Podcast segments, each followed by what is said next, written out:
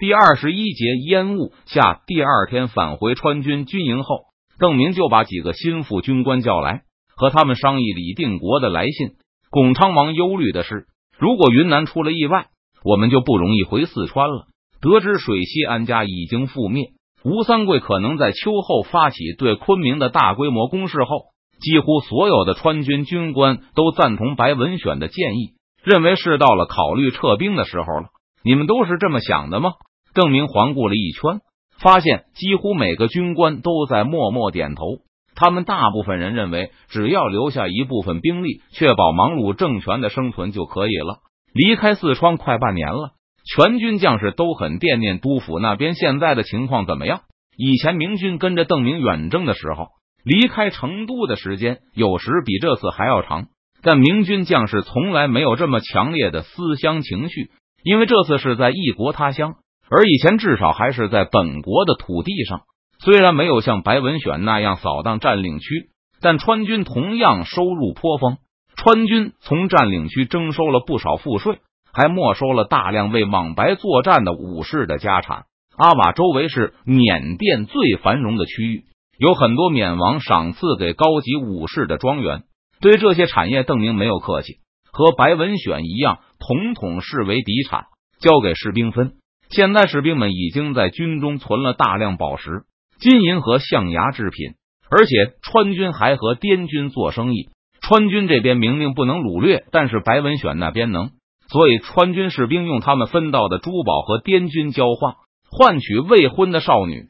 滇军听说后感到很奇怪，觉得邓明的规矩太严厉了，对川军深表同情。他们拍着胸脯去给兄弟部队搜罗了一些人。只收取很少的象征性报酬。有一队滇军士兵给川军这边送来了一百多位妇女，只是讨了杯酒做报酬。除此以外，在没收缅甸武士的家产时，川军士兵也理直气壮的把女奴和女眷视同金银一样的战利品。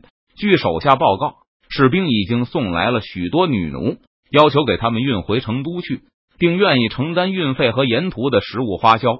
对此，邓明虽然看不顺眼，但他不能为了敌国的百姓伤害自己士兵的感情。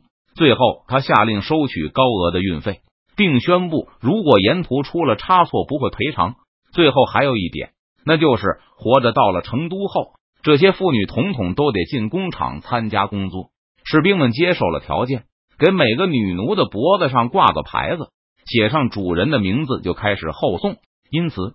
尽管还没有见到出兵前听说的纯金宝塔，但士兵们也对收入感到满意了，开始渴望回乡。如果我们现在退兵，芒鲁不可能坚持下去。明军可以留下一部分人，但不可能很多。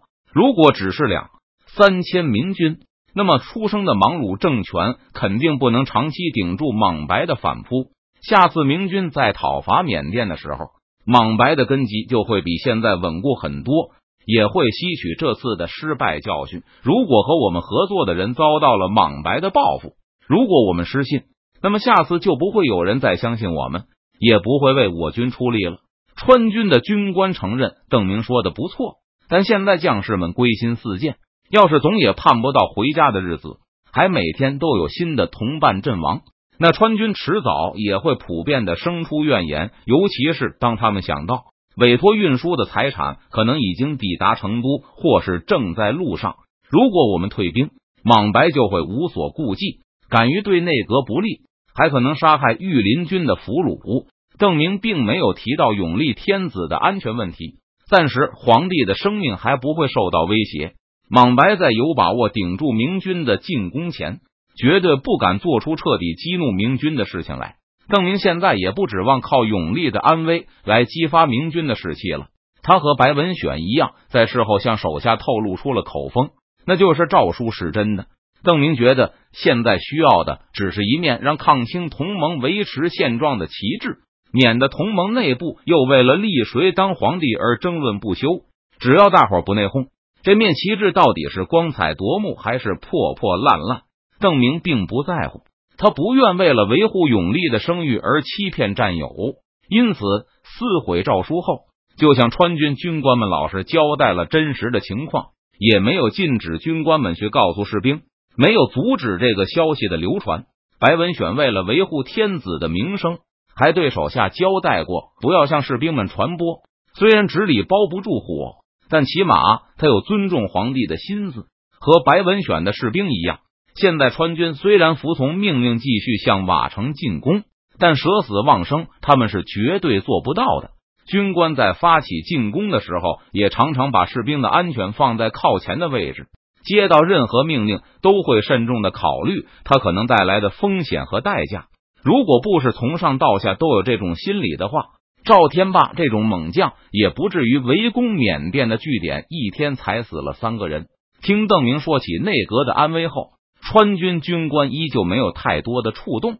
他们和阁老们不熟悉，皇帝这么让人失望，使内阁成员的威信也大打折扣。如果缅甸杀害了我们的官员和士兵，我们就势必要再次入缅报复，不然只会让缅人看清我们。不要忘记了，我们现在还有军队托庇在安南。暹罗也态度暧昧，许久没有向朝廷称臣了。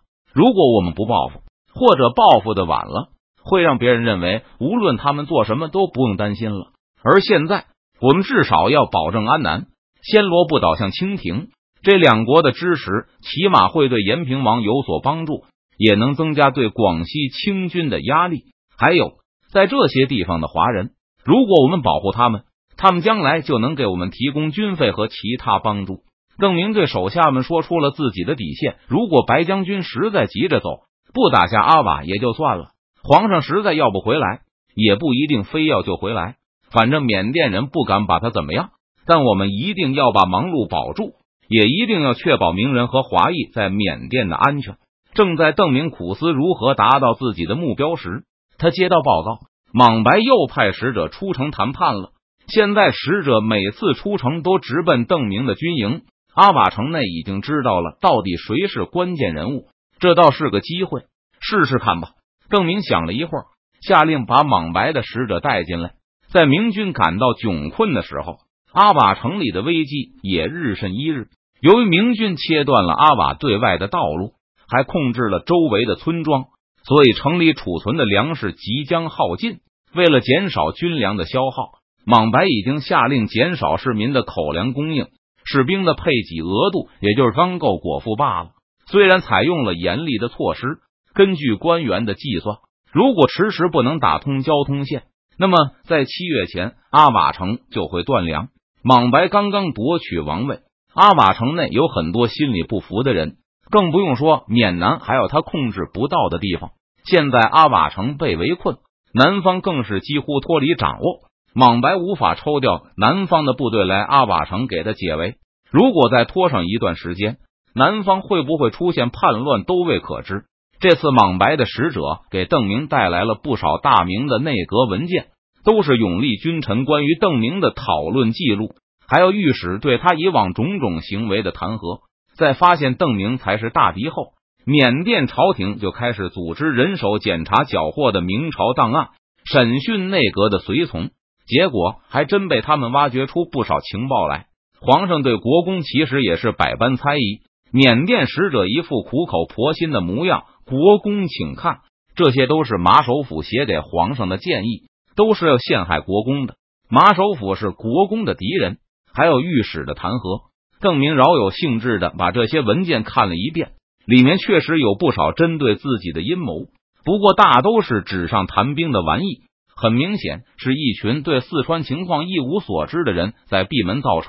御史弹劾本宫是他们的本分，而元府未雨绸缪，替皇上分忧，如何制衡权臣或者避免权臣的出现，也是元府的本分。这怎么能叫陷害呢？邓明显得一点也不在意。老调重弹，如果要我们退兵，你们就必须先把皇上放出来。皇上是自愿待在阿瓦的。皇上的诏书，国公不是也看过了吗？缅甸使者对邓明的无动于衷十分失望。邓明摆摆手，真人眼前不说暗话。缅甸藩王要是想谈出个结果，就不要瞪着眼睛撒谎了。好吧，那我就后退一步。你们到底要怎么样才能把皇上还给我们？郑明并没有要求缅甸使者立刻回答，而是让他回城去向莽白问个明白。只要你们放还皇上，没有什么事情不能商量。无论缅甸藩王想要什么保证，有什么条件，我们都可以谈。我们要皇帝一家人，其余的内阁、御史啊、御林军啊，如果实在不愿意还，我们就不要了。你回去问明白了再来，让你的主人放心大胆的说，万事好商量。前脚送走了缅甸使者，后脚邓明就召集全体川军的军官开会。今天下午我亲自到前线指挥全军猛攻，一定要在三天内打到阿瓦城下。